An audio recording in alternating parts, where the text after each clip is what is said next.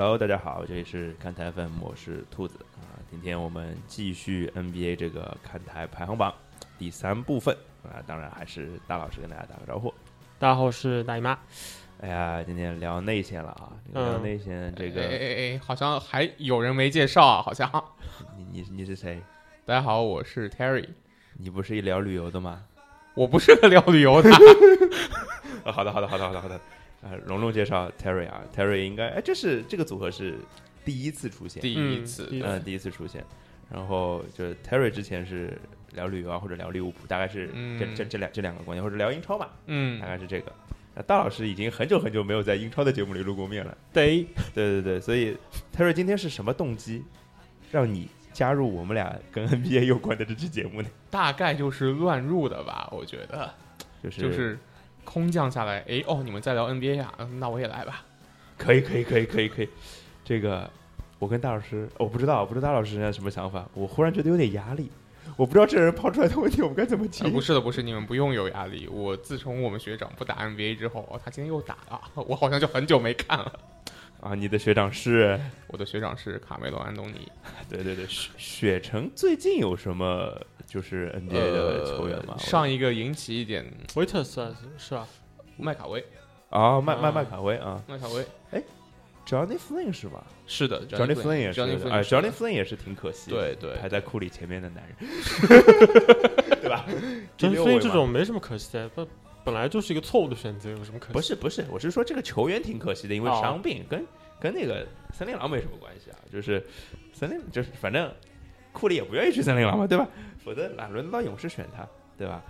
啊，好了好了，雪城大学的故事，回头回头在 Terry 旅旅游节目里再聊，好吧，好不好？这大老师要不雪城那期你也参与一下，可以吧？啊，哎，是你也你也要去美国了嘛，对吧？嗯嗯，好，就是旅旅游话题打住，嗯，我们接着今天今天是 NBA 的这个节目的第三部分啊，之前聊了后卫，聊了侧翼，那我们今天第三部分就叫内线吧，也不能叫中锋，也不能叫什么，因为。大老师再再说一下标准吧。啊，内线，呃，我划分的标准就是不会被主教练摆到三号位，不会长时间被主教练摆摆在三号，几乎不会被摆到几乎不会。对对对对，因为其实榜单里某一些人还是有那么一点点可能，偶尔会被摆到三号位上去的，对吧？是有的啊，类似什么 Draymond Green 啊这种人是吧？是有可能的啊。那好，大家现在应该啊同步也看得到这个榜单了。当然，第一个问题就是。啊，第一，为什么是约基奇不是恩比德呢？这当然是第一个问题了。大老师是怎么出于什么考虑的？我觉得上个赛季约基奇的表现就是很很有说服力，而且我觉得足够华丽。对于一个中锋来说，就是以一种呃，可能很多年没有人看到的，就是内线是这样打球的，而且以一种让别人意想不到的。提到这一句，我想插一句，就是你觉得上一个这么打球的中锋是谁啊？你还有印象吗？没有什么印象，我也觉得没有。就是我第一反应是姚明，但是姚明又没有他那么强的组织才华和传球的才华。然后我下一个名字就是迪瓦茨，但迪瓦茨的个人攻击能力又没有他那么强。好像好像在之前可能就会提到那些九十年代那些大中锋们我觉得可能是萨博尼斯和迪瓦茨两个人更接近一点，但是因为萨博尼斯对我们来说。就是他，我们其实没有在 NBA 看到最最好的他。那可能有有，我不知道。就我看过一些，就是他还代表苏联队在打比赛的时候。如果是以 NBA 里面打球的，我感觉上的话会是迪瓦茨。迪瓦迪瓦茨是吧？嗯。但是他的个人进攻能力又很明显要比迪瓦茨。嗯。白白胖胖的，非常招人喜欢，是吧？最最主要有这么几个原因，就是嗯，当然彼得上个赛季也打的挺好的。很好啊，然后两支球队在整个赛季中应该都算是比较成功的球队，嗯，都是分区半决赛的球队。对，嗯，但是各中差异主要是，嗯，从七六人来说，这支球队可以倚仗的人还有 Jimmy Butler，嗯，掘金这边其实没有一个咖位跟约基奇相当的。或者说是对球队重要性算的可能是 Jamal Murray 啊，其实差挺多的，是真真的，其实差挺多的，特别是跟 Jimmy Butler 相比。对，然后还有一个就是去年的整个常规赛，掘金的战绩非常棒，而且他们其实是在一个全联盟可能是最难打的一个分区，可不是打打成的这样。掘金的去年的表现，那毫无疑问，首攻之城肯定是约基奇，这是毫无疑问的。呃呃，怎么说呢？就是，但掘金就是在西部的季后赛当中啊，嗯，就是他的出局过程相比费城的出局过程，我觉得好像少了那么点悲壮的色彩吧。因为对费或者说少了一点，就是他们离分区决赛要比七六人更远一点。对，我觉得一方面可能是球队太缺乏经验，特别是外线。就嗯去年掘金的整个季后赛之旅，你可以看到他外线的这些相对比较季后赛经验没那没有那么丰富的球员，其实一直在轮番的展现出，就是我是季后赛处男。没没毛病，没毛病。就这 Jamal Murray、呃 Gary Harris Gary Harris 他们都有一些比赛打得非常烂，然后呃，当然 Jamal Murray 也是有一些比赛是靠着约基奇、靠着米尔萨普、靠着其他人给给他争来的这个机会，能够让他最后在第四节救赎。我记得打马刺应该有一场就是第四节的爆发嘛狂，飙，狂飙，对对对对对对对。就是怎么说呢？我我觉得，呃，我又要用这个，大家大家可能听这句话要听烂了就是这两个人真的挺接近的，我又要用这个词来说。我觉得从比赛来说的话，可能嗯、呃至少恩比德的球队，一个是不需要他做这么多，另外一个就是恩比德试图在进攻端去多承担更多事情的时候，伴随着的就比赛的瑕疵远远远多过约基奇。呃，怎么讲呢？就是这个瑕疵这件事情，我倒要为恩比德说两句啊，嗯就是因为他的打法也好，嗯或者说他的身材也好，或者说他的球队需要他也好，就是他就是得干那么多容易出错的事儿，就是说，呃呃，他可能就需要硬来那么多东西，呃，当然我反过来也说，就是可能智商不一定够啊，嗯。或者是也是他周围的人智商不一定够，就是因为同样一个情况，约基奇可能在他想要有传球的苗头出现的时候，他的掘金队队友是呃，比如说米尔萨普这样的非常聪明的老油子，是知道约基奇要干什么的。这个费城那帮 二愣子，你即使吉米巴特勒这样的球员，他要说缺点可能就一个愣吧，所以就是无形中也制就造成了。嗯，恩比德失误更多吧，或者说明面上呃 miss 的东西更多吧，所以我觉得伯仲之间能用能这么说吗？能我觉得还是有一有一些差差距的。我还是觉得两个人进攻端的这个表现差别还是挺大的。恩比德的防守端当然能弥补回来一些，对对对对对，但是恩比德需要以就是更聪明的方式打球，因为恩比德在场上很多时候给我觉得是他会做一些呃 show off 的事情，就是说。哦，明白。呃，想想要展现一下，就是我打球，我是能打出这样的球，能打出哎那样的球。哎，我我问 Terry 啊，就嗯，你你觉得这个这个恩比德打球 show off 吗？就是从我看到他不多的一些比赛来看，他嗯的确是有一点这样的。那你觉得约基奇打球 show off 吗？他相对来说，我觉得这可能是一个表现方式的一个不一样，就他不一定不想 show off，可能就是表现出来。因为我觉得约基奇打球也挺 show off 的，动不动搞一背啊传之类的，对吧？对啊，就你想一想，这个这个人类五花肉精华是吧？我觉得啦，就是我觉得这不能嗯构成构成这个点吧我觉。得两个人不一样，就是、约基奇的那些冒险，其实某种程度上有一些像像呃有一些就是说，嗯、在进攻端会承担更多的一些控卫所做出来的事情，是啊是啊是啊，像 Stephen Curry，像 Steve Nash，像那个如果侧翼的话就是 LeBron James，他们会做出一些呃跨越场地比较多、大范围的一些转移。然后会有一些比较花哨的传球，但这样的就是技巧在比赛中某种程度上我觉得是有用的。嗯呃，恩比德做的嗯事情，我有时候的感觉是他他会把一个就是我可以一拳干倒的一个对手，呃，尝试要用招式上就是赢人。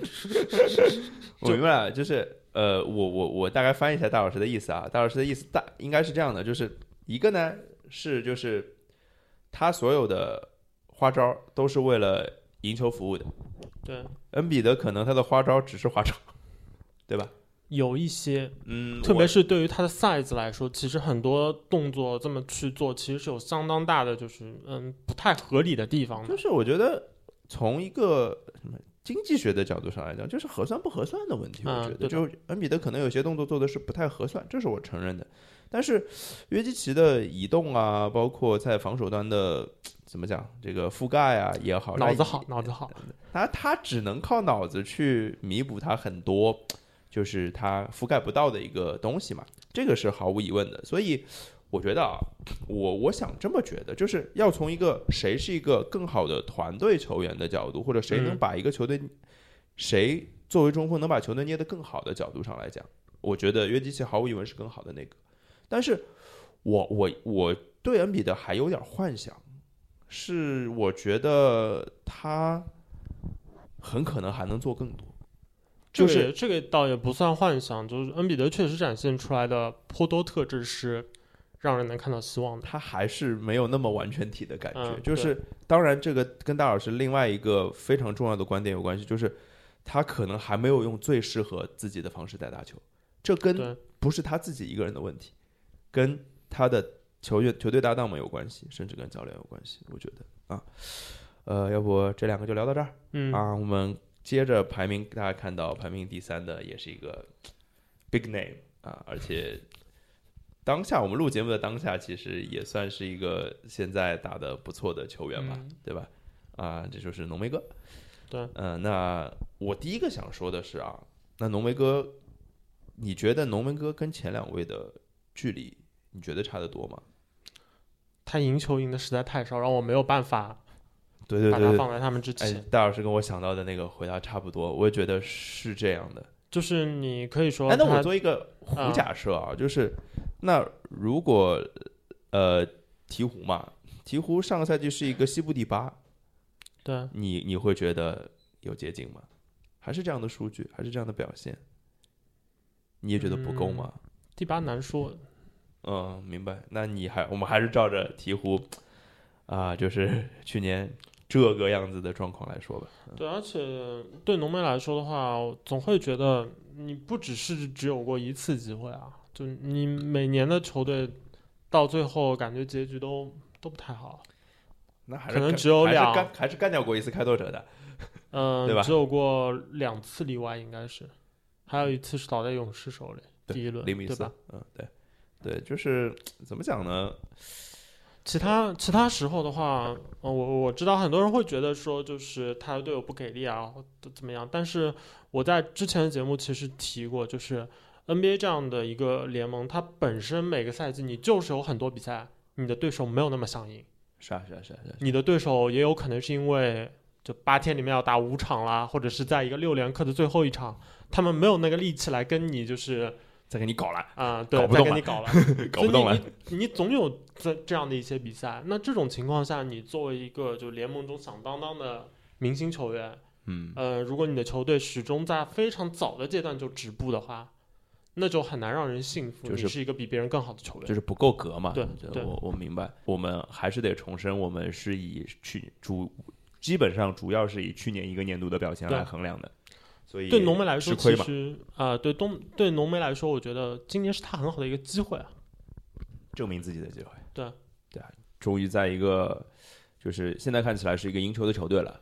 但啊会不会就是有勒布朗在的情况下，会影响到他的一些，特别是数据上的一些问题呢？现在看这这两天看起来这两天对没有目前了现在看还好，啊而且而且因为就是勒布朗有公开喊话嘛，就是未来是你的哎，应该应该是应该应该是我看的报道，好像是浓眉接受采访的时候说，嗯勒布朗跟他说了，就是他要做那个 leader，然啊后勒布朗做他身边的一头号僚机，那大大致就这样一个意思。就比如说等到比如说季后赛嗯或者是到最后的时候要最后一投，嗯，到时候其实给谁是不是都会有一个就是会承担一点压力，就是会被万一没投进，是不是别人就会说，哎，你蛮好球给丹球给觉得丹尼格林我觉得我觉啊，得我觉得。勒勒布朗根本不担心这个事情。勒勒布朗从二十二十来岁的时候就开始在这种时候有这样的有这样的勇气，有这样的球商，把球给到他的队友手里。而且嗯他其实小时候有一阵子，不是勒布朗最被人诟病的就是他不肯关键时间接锅嘛。嗯，但事后发现很多球他都是给到了最好机会的那个人，只是那样没有人没啊，投我进啊、我觉得这种呃、啊可以拿来就是嘿嘿，他当成有趣的点的话，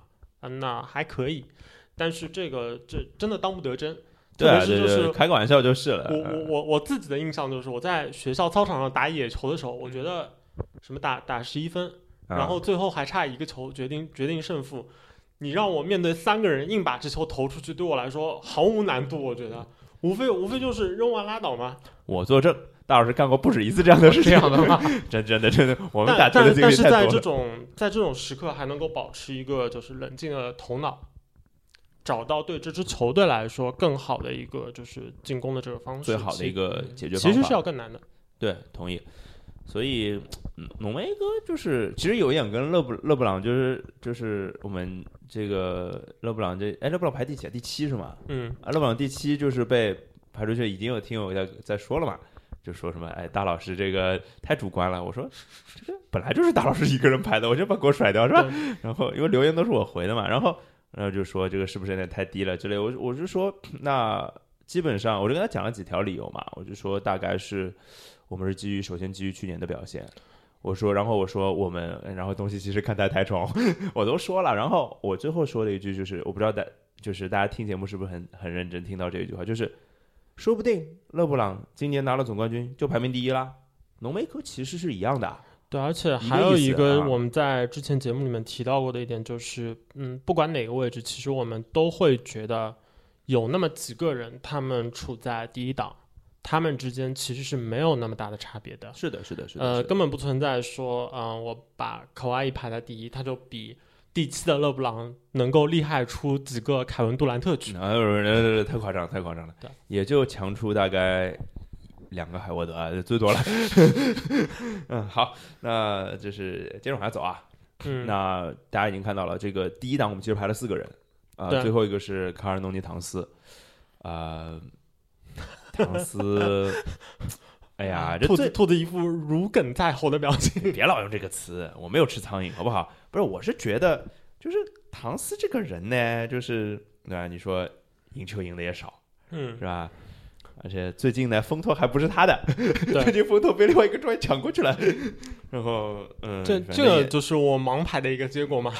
哎呦，这个你先亮一下身份吧。哎，呃，我其实从唐斯入联盟开始就一直是比较比较吹他的，嗯，我我作证，然后 没有然后看台本的时候也是。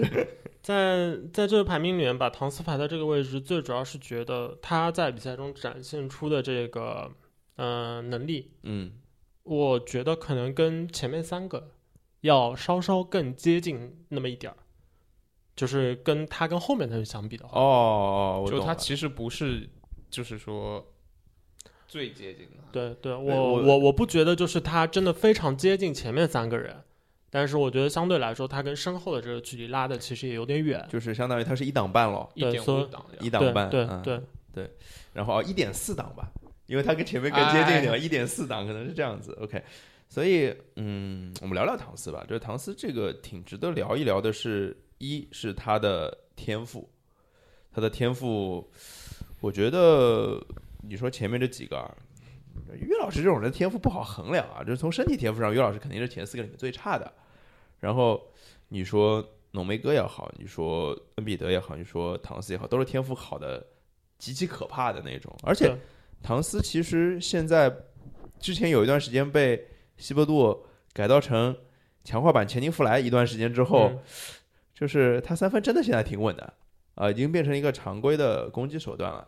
然后那现在换了小桑德斯当主教练之后，那基本上就是全面全面以唐斯为核心，然后基本上球是围绕围绕着他打，然后他的攻击力被彻底的开发出来了，然后他支配球的能力也也有一定的体现，对吧？其实我一直觉得，呃，卡尔顿唐斯其实他是有能力在进攻端承担一定的这个串联的这个作用，是，我也可以出一些助攻的。他只是受困于这个球队的这个环境，哎，你是说球队环境，还是指队友不给力啊？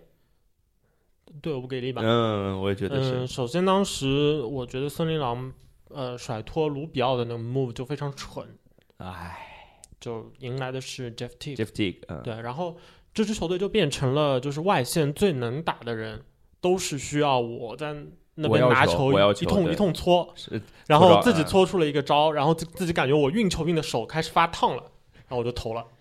呃，特别莫名其妙。就是呃，这个是跟唐斯特别不适配的，因为对唐斯是一个非常需要球的中锋啊。我不知道多少火箭球迷有记得，就是以前很多中国的评论都会说，啊把球交给姚明，至少每个进攻让姚明过一次手。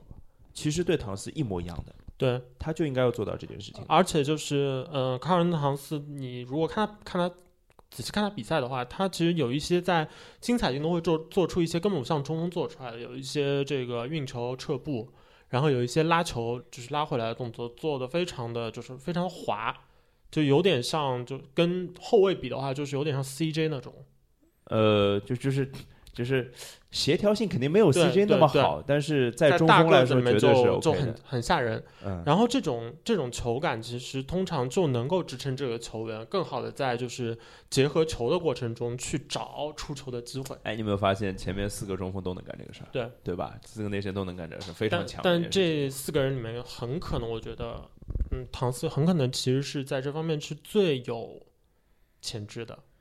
嗯，以潜质呢，当然，因为约基奇已经都被开发出来了。呃约约老师因为相对来说比较吃亏的一点是，他的这个运球攻击还是比较局限在类似于就是以前 Dirk Nowitzki 那样，就是他他的运球的基本功其实还可以，但是他的动作慢，对所以他只能是倚仗就是身体护住球，然后不断的 靠就是转肥的肉板。对转身半转身的这样的运球。对，但是唐斯可以打正面什么都行。哎，但是你会不会觉得这跟恩比德是一样的问题啊？我们一直说恩比德其实不应该太远离篮筐去发动进攻，唐斯其但实也但是啊，但唐斯的投篮太可怕了，这倒是，这篮比呃，恩比恩恩德好恩比德做不到这点。就我觉得他他的篮篮子上的这个进攻吓人的程度，可能就是以前就是状态更好的时候的 LaMarcus Aldridge 的一个加强版。我、天哪，这阿尔德里奇在开拓者的时候多夸张，对，对吧？这是可以把姚明都投的动都不能动的那种感觉。哎呀，好吧，那前面四个中锋其实各有千秋，其实类型都不太一样。因为约基奇是一个典型的欧洲中锋，呃呃，浓眉哥是一个典型的，其实典型的一个四号位，投篮嗯见长，然后跑跳素质好。恩比德是一个最大只，嗯，然后看起来潜力最巨大的，然后唐斯是一个最接近后卫的打法，所以这四个人但但是但是嗯。他们有有几点是一样的，我觉得、嗯。一个是呃相对来说全面性年年纪还是轻的，哦，对对对对对，相对来说年纪都是轻的。然后最大的是谁啊？浓浓眉哥吧？浓，眉浓眉，二十六，对。对吧？二十六岁，然后这几个人就是如果以我们的这个标准去排的话，其实尺寸都是大的，都特别是啊。我们说的大是是跟待会儿后面的球员对相比，就是在现在的 NBA，他是根本可以毫无压力的出任一个就是一大四小。对五号位，对绝对的五号位，还有一个就是这四个人在现在就是说，呃，感觉中锋这个位置在 NBA 里面好像进攻端越来越不重要了，甚至有一些中锋以吃饼为荣的这种 情况下，其实这四个人都是在进攻端可以给予球队非常大的帮助的。是的，是的，是的，而且都是进攻主导的中锋。对，没错。好，那接下来是第五个啊，第五个其实排名排在这儿，我觉得我没有什么太大的问题，就是 Blake 嗯 Griffin，、但是他真的排不进第一档了吗？你觉得不行？嗯，因为因为很难哎，你觉得我是这样，就是刚刚如果那个那个唐斯是一点四档的话，那格里芬是一点八档，还是就是两档？嗯，大老师说一点九，可可可能可能接近一点八一点。一点八，我我我对，那就跟我想法有点点像啊。对那但是确实就是一个四舍五入的结果，是吧？对，有一点就是格里芬他其实转型之后啊，我觉得嗯算转型的成功了，相当成功，我嗯算转型的。成功了，就是一个暴力前锋能变成投篮那么好，然后组织能力也挺强的话，我觉得蛮好了。但是格格里芬芬表格里芬表示，虽然我打球暴力，但我从小就技术好啊。这技术是真的好啊！你看他那那个后卫后，就是要要说运球技术，他运球技术嗯可比唐斯好多了。对对，唐斯已经是前面那些运球最好的了，对吧？他格里芬，你说他是一个后卫运球的技术，我觉得就完全就是，对对，再配上他的身板，哎，虽然手手短了一点吧，但是也就你就能挑他这毛病了。那第二个可能比较让我们唏嘘的一件事情，可能就是伤病了。对，那每年都得伤个好好些场，有时候还伤的特别不巧，特别寸，就伤到季后赛的时候。那对球队的贡献就 相当有限了，对吧？但是格里芬，你怎么能不喜欢格里芬这样的一个球员呢？我觉得我是这种这种感觉。但是他现在的现状就是，活塞是一个季后赛边缘球队，然后看起来整个球队架构比较一直处在一个比较挣扎的一个状态，从主要是因为他们之前做的就不太好的决定，对，一直遗留问题，然后试图去解决问题，但是留给球队去操作的空间就始终是那么少，对然后就可以说有一点点周而复始的感觉。虽然情况是有在变好，但是慢，好的很有限。嗯、对，好的很有限。呃，当时其实就是格里芬从快船到被交易到活塞那个那个当下的时间时间点，其实活塞就是一个所谓的大老师刚刚说的周而复始的开始。对，因为它组成了一个，嗯其实现在看来蛮有点畸形的状态。而且格里芬有一点，我觉得大概是可能最容易被诟病，他没有办法打五号位，我觉得。对对，对吧？他打五号位，他护框、护板的一个缺陷就会很容易的暴露出来。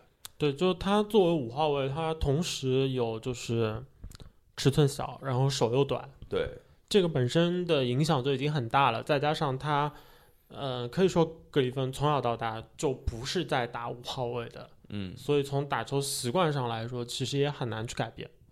对，所以就是这可能格里芬有一点点生错时代了，我觉得。嗯，如果在九零年代，他是一个非常非常好的大前锋，就是我脑子里的反应还是卡尔马龙，因为当时很多人拿格里芬跟卡尔马龙比嘛，嗯对，我觉得还是很像的。就是卡尔马龙也是从一个暴力大前锋变成了一个跳投型大前锋，格里芬其实一模一样的，只是现在联盟中能跟他搭配的中锋越来越少了。你想，卡尔马龙那时候搭的中锋是谁？可能是奥斯特塔格这样的中锋。那其实联盟现在已经没有这样的中锋了，或者说球队说我并不需要这样的中锋呀，那可能就是问题了，没有这样的人了，所以就挺尴尬其实。其实也还好，就是如果他真的在一个更合适的环境，就是球队不需要在一个呃中锋身上投入那么多钱，不需要在一个就是嗯、打球比较怎怎么说呢，就非常偏重攻击性的一号位身上投入那么多钱，那这支球队的这个整个架构就会可能合理很多。哎呀，我听你还是在黑雷吉杰克逊是吧？雷吉杰克逊上上赛季其实后面回来的时候打的是还可以，但对这支球队来说就实在不够。也不是说不够，就这个球队其实不需要这样的控球后卫，有一嗯种这样的感觉，就是就是攻击性攻击性特别强的控球后卫，其实就不太适合跟格里芬去打，对吧？那其实现在罗斯现在这个样状态，因为他也没打多少比赛嘛，到目嗯前两、两个人会不会之后有一点改善，或者是怎么样？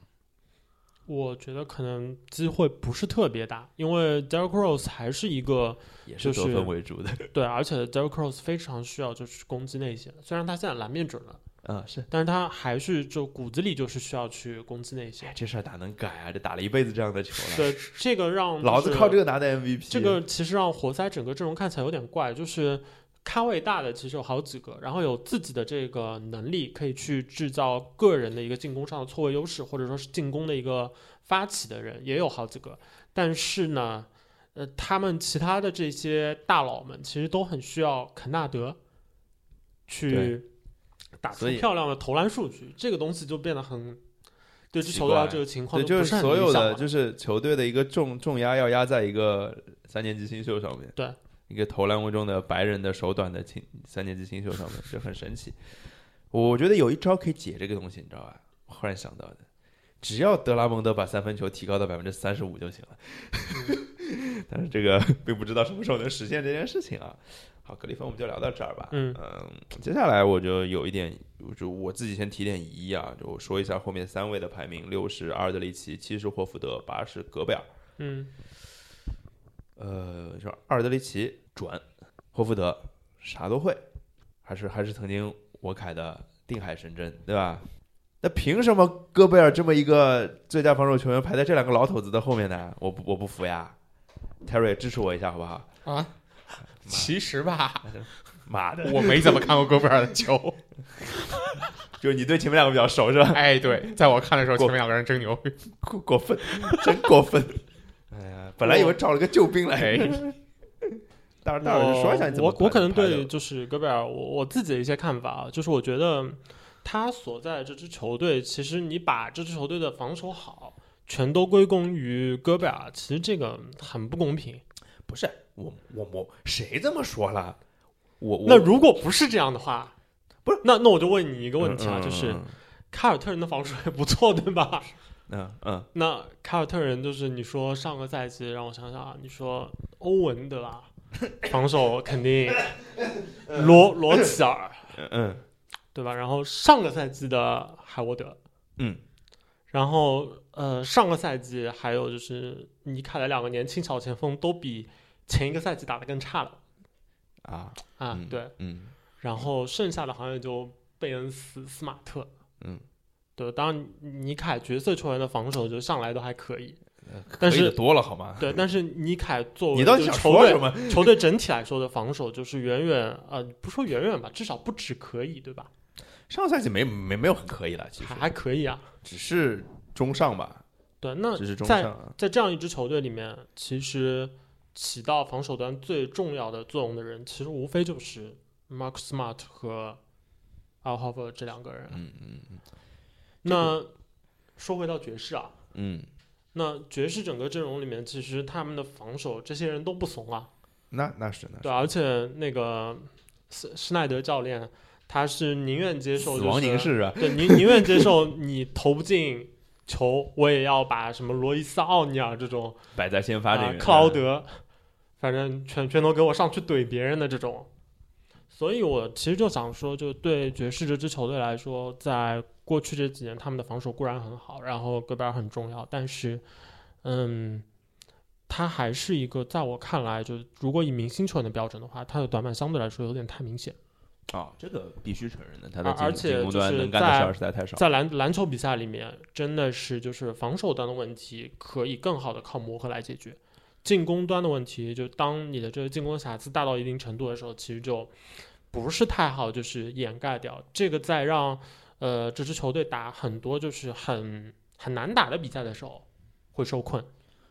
呃，我我我大概理解你明白你的想法了，就是，但是我还是觉得，就是戈贝尔个人在防守端的影响力，或者说他对球队防守体系的构架是非常非常的重要的，这个嗯我相信没有没有人能否认的。然后，正是有了戈贝尔这样的球员在内线，你说一柱擎天也好啊，怎么样也好，我觉得才能让其他的球员就才能让爵士能够放心的一大四小。他的一大四小其实，呃，不会有任何的违和感，也不会让让任何人觉得，就是说说难听一点啊，就是我们曾最我们脑子里可能最好的一个一大四小的例子是零九年的魔术，嗯，霍华德对对对，配哎哎哎，Terry 嗯接话了，对对对零九年还记得是吧？对对对，这个我知道。一九年不知道，零九年知道是吧？说的你有多老一样，别这样。我真的真的是那时候那时候真的还还还知道挺多的。嗯，对，就是主主要现在足球看太多了，是吧？啊，呃，然后我觉得就是，其实戈贝尔有有那么一点接近当时的霍华德在防守防守端的作用的我。觉得不够接近，因为当时那支魔术除了霍华德以外，没有什么太好的防守球员。戈塔特，嗯，不是戈塔特是霍华德的替补嘛？嗯就是啊 h i d o t e g l u r s h a 嗯 Lewis，这呃 j a m a n Nelson。嗯，J J Redick、这这里面 Conley Lee，你已经数到第六人了，才出现了一个就是没有 Conley Lee 是首发，J J Redick 是替补。啊，对，反正嗯就是数出来第六个人嘛。不是，我是说，那你要你要这么比就不对了。现在就是你拿呃，就是爵士的整体防守能力跟当年的魔术比，我觉得魔术比不过的呀。魔术术是比不过，但那只魔术基本上就是说，防守端我罩着你们，然后进攻端你们给我想办法干掉对手。对了，对了，对了，对了，呃这这个我承认了。而且德怀赫尔那那时候在进攻端的制约也远没有现在戈戈贝尔这么大，因为他实在是瘦，嗯容易被切。哎，戈戈贝尔这些对他来说问题是毫无疑问的。对，就是即使是即使是送空接，他都不是一个特别特别好的目标，因为他接空接主要就靠摸高。对给的高就行，给的高就行。你要说就是像阿尔德里奇也好像霍福德也好，就是，哎，霍福德就是挺难定义的这个人，就是你所谓的大家一直说球盲鉴定器嘛，对吧？当然，呃，我不否认他什么事儿都能干，真的什么事儿都能干。我觉得几乎没有他。或但是或或者这么说，而且另外一个，我觉得想说的是，就是我觉得前面不是提到了“老头子”三个字嘛，嗯就这两个真的年纪蛮大了，霍福德三十四了，啊啊，对吧？阿尔德里奇三十几了，对，三十好几了。差差不多，啊，不差不多，两个人应该是同差不多的。同龄人，对，所以这两个人的职业生涯不可避免的已经进入末期了嘛，对吧？就是他们就就跟我们对吧，偏向年轻人这个榜单的方向还是有点违和的嘛，是吧？而且我再多提一个质疑，就是如果你这么排的话，我可能会把霍福德排在阿尔德里奇前面。啊，就是我觉得二德里奇啊，我可能对马刺的人都不太友好，不知道为什么。我对我记得我在聊德罗赞的时候，也对德罗赞不太友好。就可能我觉得马刺对我的感觉就是他们的核心球员没有那么强，他的角色球员都在我脑子里印象比较深，可能是可能是我的印象流，我我不知道了。所以，呃，戈贝尔这样一个就奇葩的存在嘛，对吧？其实戈贝尔有点像谁？有点像一个强化版的斯马特。嗯因为也是进防守端影响力极大，然后进攻端被制约的，就是或者说局限性非常大的一个球员嘛，对吧？但是胜在就是中锋这个位置其实更需要，就如果你只会防守，其实更合理一点，相对是不是这么说？是所以差不多，呃，这三个位置就聊到这儿啊。然后第九位是一个非常神奇的人选啊，之前有有有有那个听友也在，就是前面的节目里面问的，说这个人怎么没有呢？就是侧翼的那期节目里，这个人怎么没有呢？在他们眼中，这可能是个侧翼，当然我们把他排到了内线，就是西亚卡姆。对。哎呀，如果现在排这个西亚卡姆的位置，可就不是在这儿啦，我觉得对吧嗯是，可能是第六，甚至第五，对吧？但现在样本还比较小嘛，对，是是是，西亚卡姆展现出的就是进步会比较让人感觉更安心，因为你会觉得这好像是真的，不是就不是那种不是吃饺子我抱一下就没对不是吃饺子对就是对对无论从他的进攻的选择性也好，进攻的技能包也好，是全面提升，好恐怖！我觉得他可以连着两拿两年的进步最快球，真的很夸张，对啊，反正历史上还没有这样的事情发生嘛。那你当时就是按去年的表现把他排在第九，就排在戈贝尔和追梦格林之间，对吧？第十是追梦格林，然后其实这两个就 就没有进攻能力的人中间加了一个西亚卡姆，当时怎么考虑的？西亚卡姆在去年季后赛的表现是嗯蛮惊艳的，嗯，而且还有一个就是他在去年的这个赛季展现出的进步让，会让人感觉就是他的他的比赛，特别是他的进攻端，他的这个提升感觉是手拿把攥，就是他肯定会发生的那种。那这个就是现在现在说我们就特别有底气，因为真的发生了，是吧？然后这其实其实去年就是去年因为季后赛，我印象比较深的一个是。呃，在猛龙的这个进攻里面，其实西亚卡姆这点，如果他被防空三分的话，他就是投的。对这个是球队的选择。嗯那另外一个人选是伊巴卡，嗯，伊巴卡其实在很早就已经有中投量在的这个名绝号了，对是绝对对吧？而且他伊巴卡在大个子里面投篮手型也还算不错，啊，漂亮了。但实际上在当时的猛龙，我我感觉就是如果同样是出出在一个三分线外的机会的话，那可能如果是伊巴卡的话，球队可能会让他去选择，就是往里面踩两步啊、扔扔扔一发中投，就不要嗯投三分了。中投比三分更稳。对，但是西亚卡姆的话，我感觉上球队是对他的这个点是比较有信心的。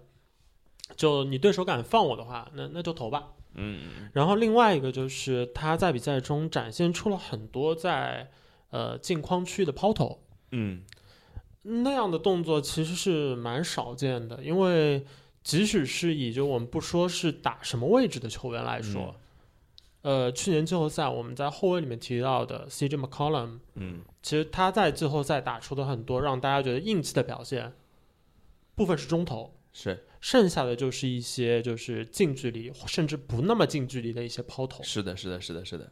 就就让人感觉现在也是印象特别深。技技能包就感觉你的进攻武器库多，然后防不住。那夏卡姆在上赛季的就常规赛和季后赛，给我的感觉印象比较深的也是这点，就是他有很多行进间的这个抛投，不管是就是接到后卫的分球也好，还是还是自己就靠速度上的一些优势，在嗯对内线的时候往里面突突到一半的时候跑，来来这么一手，对的，就让我感觉就他手感觉就很很好使，很好使。对对对对对。对，这个我觉得是比较惊人的。对的，就是而且就是就感觉啊，就是以前看夏卡姆不觉得他应是那么柔和的打球那么柔和的人，那现在就是你完全已经被他这方面已经征服了，对，有这样的感觉。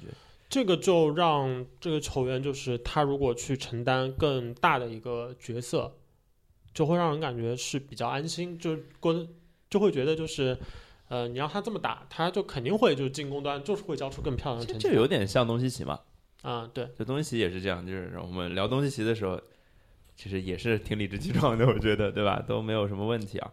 然后我是觉得，就是你这么说呢，我就很理解你很多决定了，就特别是夏卡姆现在打那么好，就他排排的第九，觉得一点都不过分。包括你看后面有些排名像呃武切维奇这样的球员，因为基本上都是以攻击为主的嘛。对那，夏卡姆也是以攻击为主的，武武切维奇也是以攻击为主，就是纯得分那种类型的。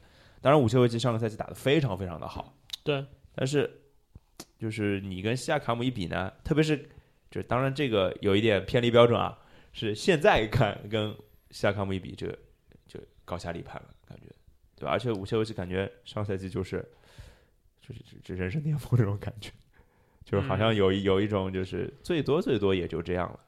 呃，啊武切维奇的武切维奇在上赛季展现出来的东西里面，没有什么让你让你会感觉就是他还能往前跨步的哎东西。，是的，是的，就你会觉得这是一个很扎实的欧洲中锋，然后欧洲中锋做的很多事情他都会。其实也做的也挺好的，其实就嗯有一点像瓦兰丘纳斯，我觉得。哎，同意同意同意同意同意。瓦兰丘纳斯也是一个挺挺挺有意思、值得聊一聊的人，但是他不在我们榜单里面就是武切维奇大概就是一个呃强化版的瓦兰丘纳斯吧，或者说得分能力更更更强一点，他的我觉得最主要其实就是手更好使，投投篮这方嗯，面就把握性会更好一点。嗯，瓦兰还更更偏向于内线肉搏那种路线的，武对对武切维奇是可以拉出来甚至投三分的那种感觉。然后，呃，你要说纯进攻类型的，好像这个榜单里也就没有什么中中锋了，可能还有一个米尔米尔萨普，米尔萨普排在了十八位。十八位这个位置你，你说高也不高，说低也不低，是吧？年纪那么大了，年纪大了，他承担的戏份没有那么大了，嗯，对，对是。接下来我想聊一个比较比较可能值得争议的人物了，就是第十一位的波尔津吉斯。为什么要聊波尔津吉斯呢？就是倒不是说他的排位啊，是他你把他排在了第二档。嗯，对我觉得这个你当时怎么考虑就是把它放在第二档？独角兽 believer 呀，好吧，OK，就是你就信信他呗。就是他足够特别，啊，是不是说他的就技能包没有短板，就是他的这个身高，他的这个尺寸，他的技能包短板可多他了。的他的对抗能力就导致了，就是他自打进了 NBA 之后，其实他篮板保护一直是比较弱的，对呀、对、对吧？然后他的因为这个他如果一直站在里面，这对他来说就是个效率很低的打法嘛，所以就就就没有那么容易抢篮板。对，但是他在防守端的这个协防能力和进攻端的在外面投的这下的能力，呃，感觉有点太吓人。但是从当然此时此刻我们现在聊的话，其实没没怎么看出来。说实话，就是就是还还在一个大伤归来，给点耐心。呃是是，当然当然，就是特别是有有这个之前聊过海沃德的例子在那边嘛，啊，其实我我觉得铂金其实更多的还不只是说从伤病中恢复，而是就他在 NBA 其实打了没多少球，就不够那么多。两个多赛季吧，对，对吧？然后中间歇了一空了那么大一段时间，就是他要重新找回就比赛感觉，我觉得这个可能更主要一点。对，然后他其实也要两方面吧，一方面就是适应自己身体的变化，就肯定爆发力要变差的，能不能练回来不知道，那肯定现在是差的，嗯，就以前突得过去，现在突不过去了，有这样的情况。第二就是弹跳跳不起来了，就以前随便盖你的，现在好像要想一想，判断位置才能把人家盖掉，大概是这样的状况。然后就是心态上的东西了，而且他换队嘛，就是他他这是第一个赛季或者前就代表独行侠打的前几场球嘛，他跟东契奇的磨合啊，他跟其他一些球员的磨合，甚至跟教练的磨合，这个都需要时间。啊、所以波尔津吉斯是一个特别特别的存在，嗯，嗯，不知道就是他能够变成什么样，所以放在这个也有鼓励成分在的，绝对是有鼓励成分。我觉得还，好，前一位是 Draymond Green，也不也不算太鼓励。但我觉得后一位是 Mars Turner，啊。因为 Mars Turner 在我的标准里，他还挺就是顺位不会太低的，就是因为他，哎，又要聊的什么，嗯，纯美国内线最后的希望之类的，哦有有这种感觉，是吧？因为刚刚聊了很多人都不是美国人嘛，对吧？呃，那个第一档呢，就就谁是美国人？就浓眉哥是美国人，对对吧？唐斯不是美国人，西亚卡姆不是美国人，约基奇不是，是吧？那个刚刚戈贝尔不是美国人，西亚卡姆不是美国人，啊，博神也不是美国其人，实就是不是美国人的大概占一半，一可能还出半多嘞头。对对对，什么 s t e r 这种美美利坚中锋最后的希望？真的就排除掉年纪大的，排除掉那个国外就是非美国的嗯 m a s t e r 顺位非常靠前，好吗？然后当然，呃 t e r 呢，去年盖帽的数据也非常漂亮，嗯因为我印象特别深是去年他打凯尔特人有一个追帽，塔图姆还是杰伦帽我忘了。就追的特别狠，就是以后卫的脚步跟回来，梆，这个一个帽抡上去，嗯、被被支配的恐惧，我觉得 t e r 很好，但是 t e r 让我的感觉是有一点就是，上限有限嘛，嗯，他他缺少了那些技巧，在这个时间段已经不可能就是在 救不回指。望怎么样了。至多至多就是让他的很多就是技能可能更稳定一点，比如投哎篮，，呃，我瞎聊啊，就是你觉得 Mars Turner 的完全体会是什么样子的？我觉得他离完全体应该不远了。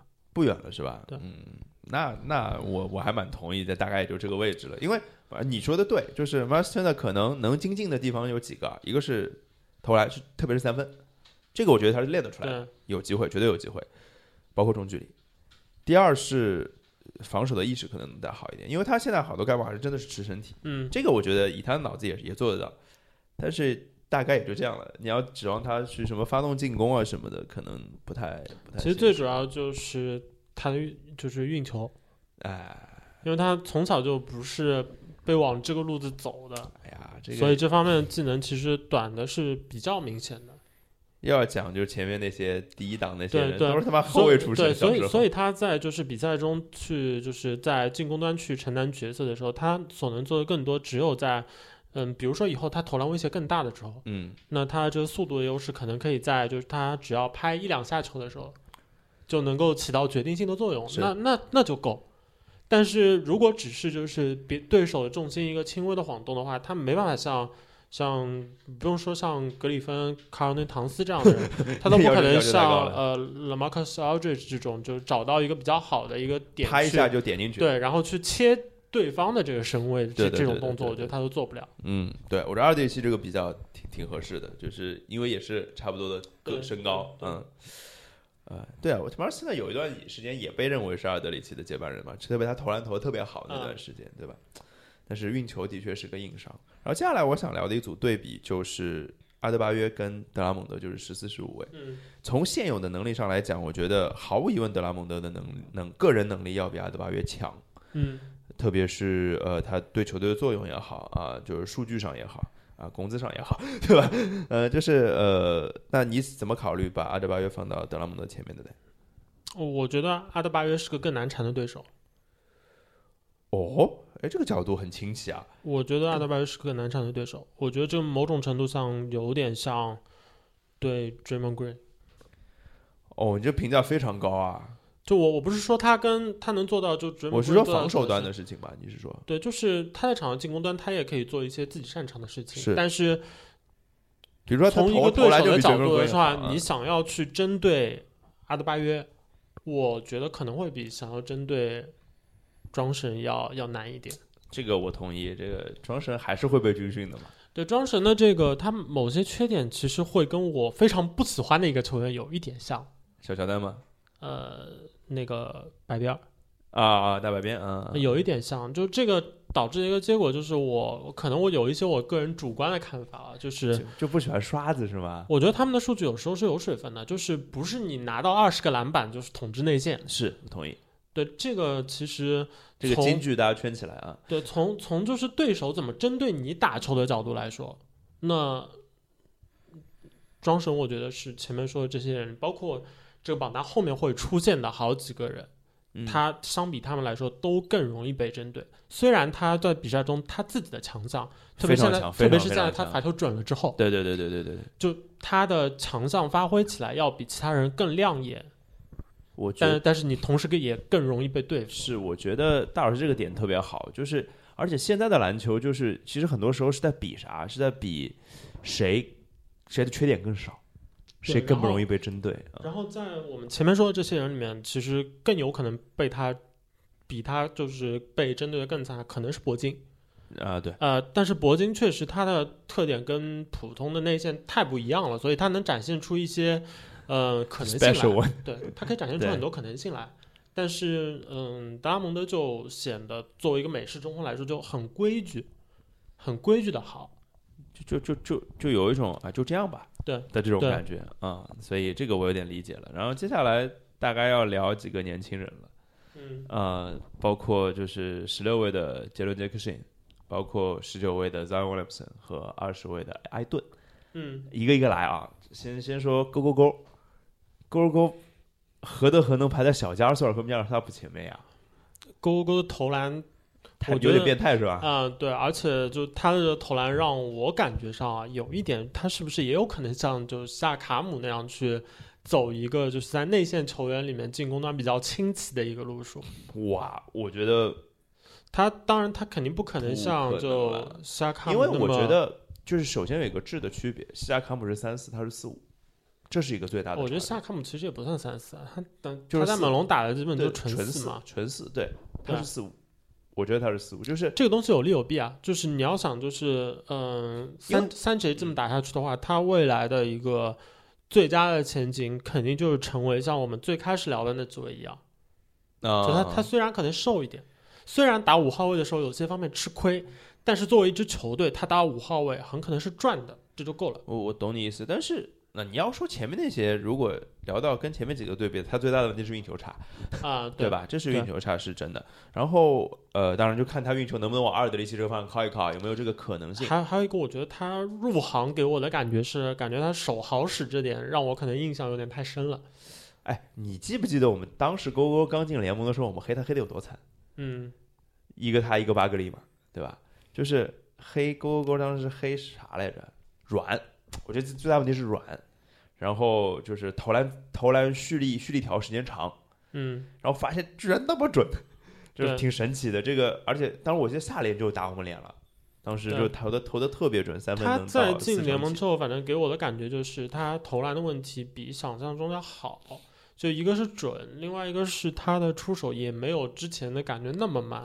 而且他出手选择蛮好的。嗯，嗯，他出手选择真的蛮好的，所以当然这个是我觉得也是有这个就是未来的期望啊期许在里面，把它排到那么高的嘛。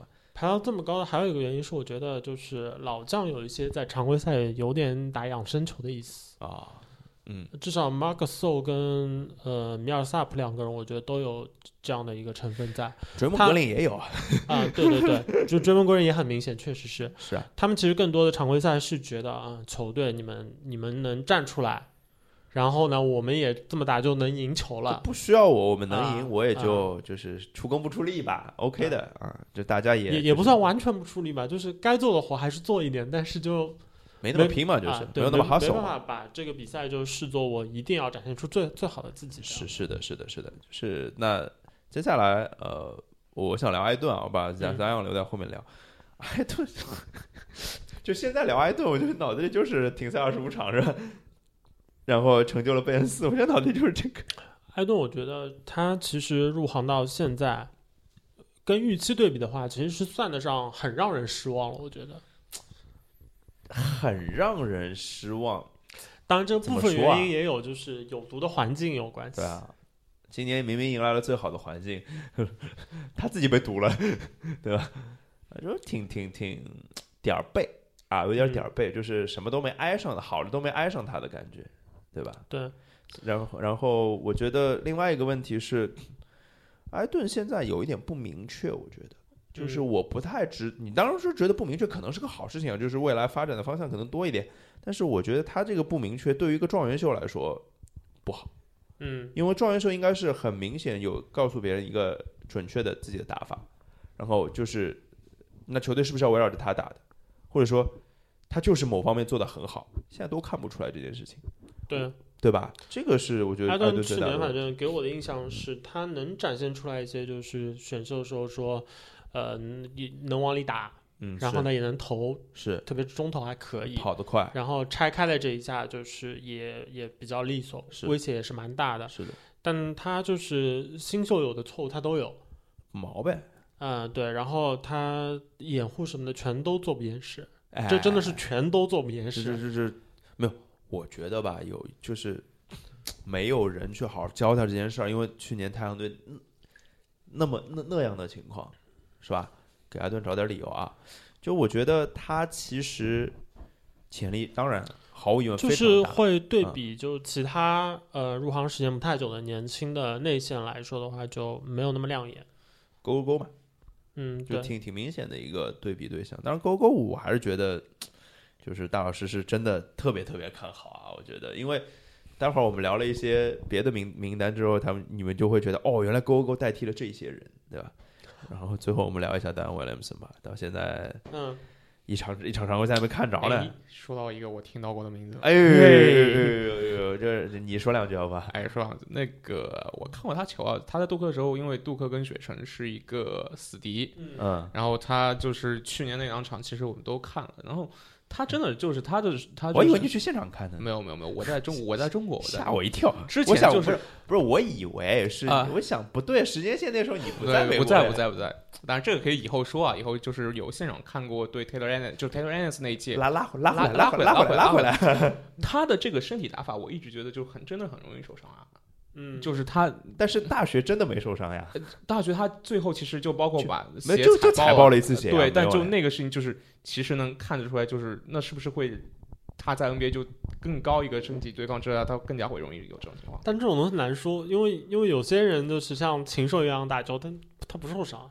像勒布朗 Russell Westbrook 啊，Russell Westbrook 对，呃，对，但是就感觉上就是他不是很会保护自己，就就是感觉他发出来力就是哦，因为他在大学里就是，那我他可能发个九十分力就能进这个球，他也要发一定要发一百二十分，不不不，对？吧？三十分就够了。哎，对，就就是就是 他会过度的去就是去打一些球哎，，这有点 show off 的感觉。有有一点吧有一点对对吧？就是这个会不会导致他其实就到最后反而过来就会，一定会。而且我记得印象特别深，在我之前受伤的时候，黄蜂的黄蜂啊不是黄蜂了，鹈鹕给出了一个解释是那个说。我并不知道他在什么时候受伤的，对啊，这 就是他可能在很多时候都会就就不太会不太了解自己的身体，因为嗯他在我们明眼人看来，他是一个体重那么大，然后又运动能力那么好的人，他肯定要出事儿的呀。但他自己可能不觉得，我有时候觉得啊，他自己不觉得。所以现在的受伤，可能对他来说一定是，呃，就不是说现可能，我说一定对他来说是个好事。就是首先什么样让他知道什么样的身形对他是最合适的。嗯，之后就知道什么样的打法对他是最合适的，对吧？大老师觉得排在十九嘛，其实也进前二十了，而且甚至在埃顿的前面，这位状元排在状元前面啊。对，就是你这其实已经充分体现出这这对他不算很看好，我觉得嗯嗯，排在这样一个位置，因为其实就是怎么说呢？一个是他展现出来的他的优点啊，过度的集中在暴力端了。哎，对的，对的，对的，对的，对的，这个东西呢，那你尺寸又不是，就是说，对你尺寸又不够，完全不够。对，然后你打法又是暴力端的，虽然就是说在大学的时候能展现出来一些感觉可以做一些 playmaker 啊，对，然后也可以就是定点的投篮也能够投进，嗯，但问题是他的这种投篮一看就是，我往最好了说，就是跟勒布朗是一个路数的，最多最多了，对，就我的我的他的投篮就是一个完全跟其他技能包完全割裂割开的的一个技能，就是他要做投篮这件事情的时候，很明确的，他就只会投篮，他对不会，做别的事情。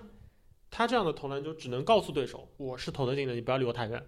对，就就到此为止。但是当他要投篮的时候，他就没有办法再做别的决定，比如对对投到一半突然选择传球，他做不了这件事情，或者运球之类的做不到。呃，这样的话，嗯，反正打法很好看，这是一定的。然后我可能会联想到两个对象，一个叫 Black Griffin，一个叫 Charles Barkley。嗯近一点就说格里芬了，格里芬第一个赛季没有打，对吧？嗯呃，当然，格里芬也算是这个虽然是小伤不断，但是他之前在快船内就是第一年之后的那段时间算很争气的。他在新秀合同当中就没有怎么再大伤过了，我记得。那 Zion 会是什么样子，我不知道。而且他比格里芬要更矮，还要再矮上两公分，呃，两嗯两英寸，也就是五嗯公分到六公分。而且他最后会为现在两百八十几磅，那我觉得肯定不是他最合适的体重，对吧？虽然视觉冲击力上就是肯定两百八十几磅要比两百五十磅打同样的球啊，视觉冲击力更大，但是这不都是两分嘛，对吧？你也不会对别人造成什么影响啊，所以怎么什么怎么怎么样规划他自己，我觉得是一个有点远的事儿。当然，这个可以留在以后的节目里慢慢聊。然后子真的他的发展怎么样，真的很难讲。就是现在属于一个，呃，埃顿已经属于就是不确定性很大的一个情况了，但埃顿至少还有个下限，我觉得。他的对下限在哪儿不知道，虽然他上限可能突破天际，可能就是巴克利，我觉得嗯，巴克利是当当年联盟最好的大前锋，他有可能变成这样的。对啊，他可能比可能比浓眉哥都厉害，不是没有可能，因为他对篮篮筐的冲击力嘛？毕竟矮嘛，矮也是有矮的好处的嘛。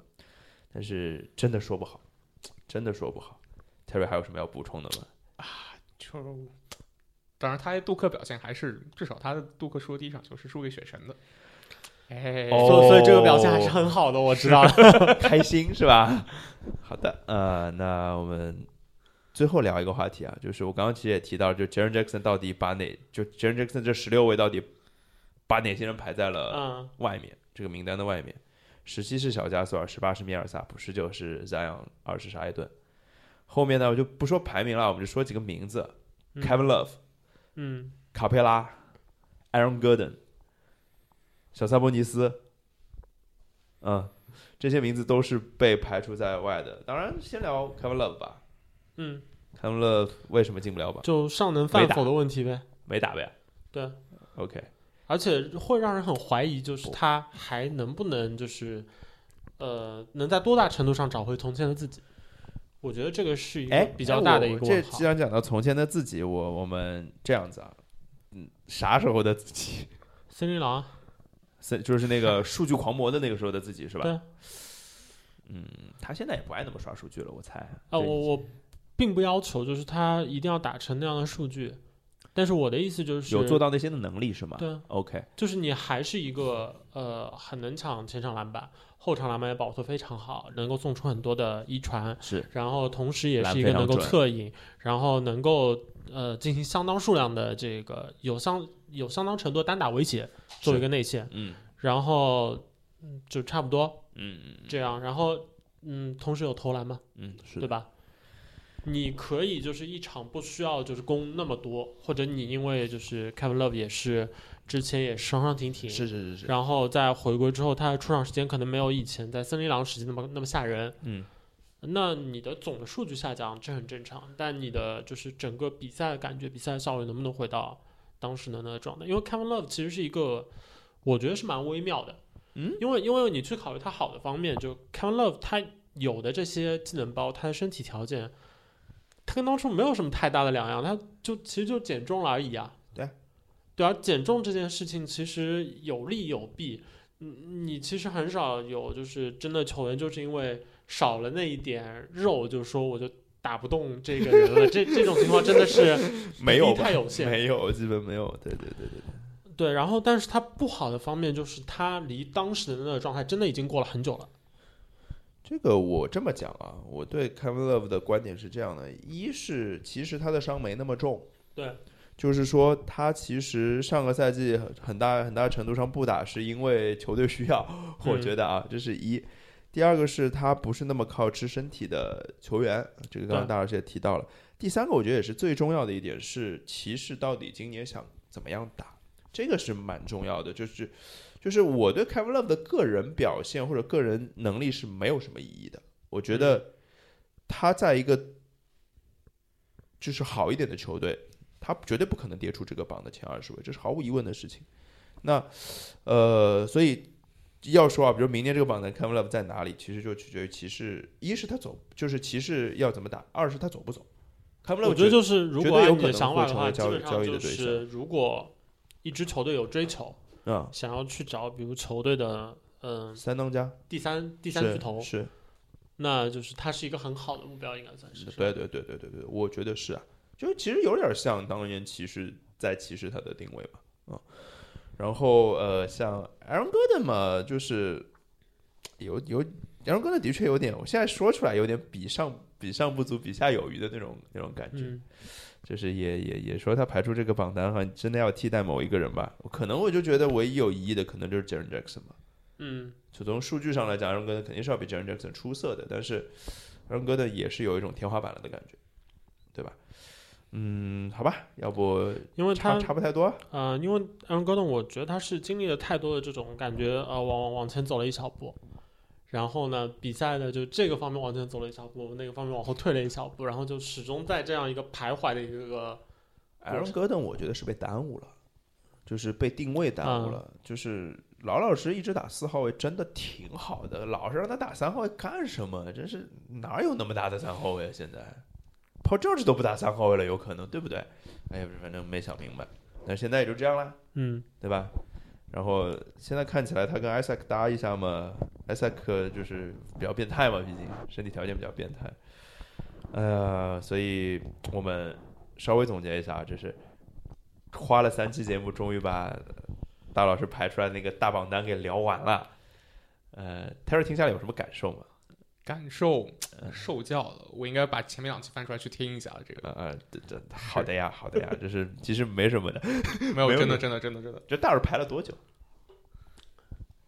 两两个多小时啊，大概好，嗯两也就也就排两个多小时，我跟你讲两。个小时。，就我不知道那个 E ESPN 他们排个这样的榜单要多久，结果一听两个我我已经我已经说了，我已经说了盲排。啊，对，主要主要认定是靠球员姓名是吧？没有没有，ESPN 会出现两个人、两拨人为某一个排名可能争争就要争两个小时这个事儿。没事啊、就是我跟他排两个人也能争两个小时，你不知道吗？所以让他一个人排。我们就是分工很明确，嗯，就当时我跟大老师分工很明确，我说大老师你把榜单排好，我来想问题来问你，我们就可以做节目了。对，当时当时其实没想着做三期，当时想聊一期聊一聊就聊一聊了。结果大老师这个他把很长的名单排出来之后，他说一个位置要排二十个人的时候，我想那是需要一个位置来一期节目，一个小时的节目来让大家过过瘾嘛。而且有一阵子没聊 NBA 了。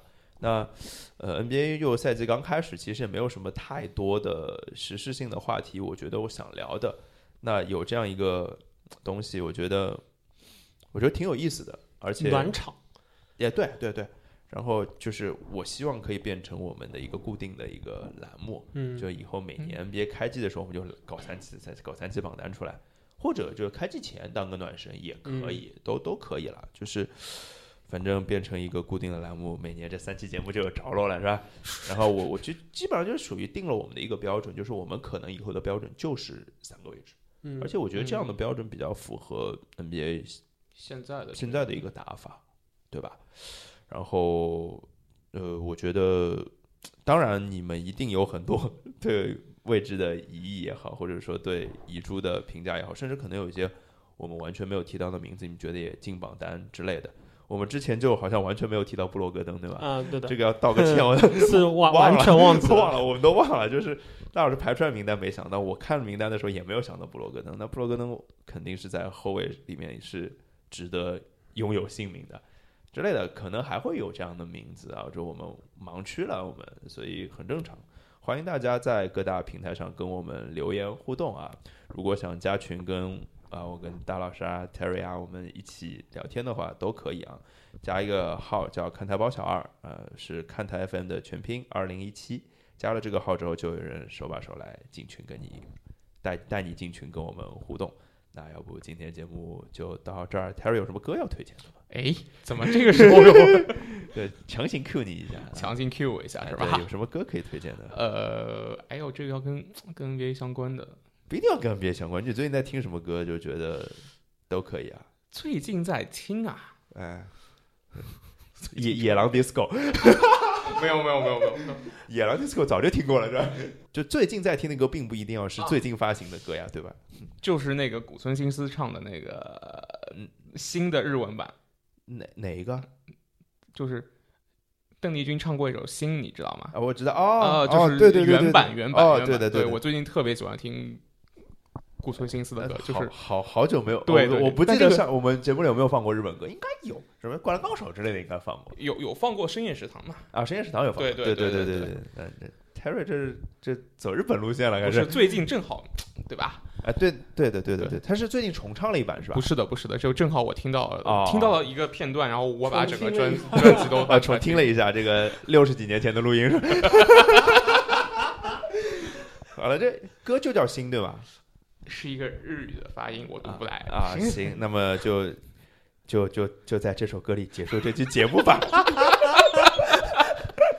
拜拜拜拜。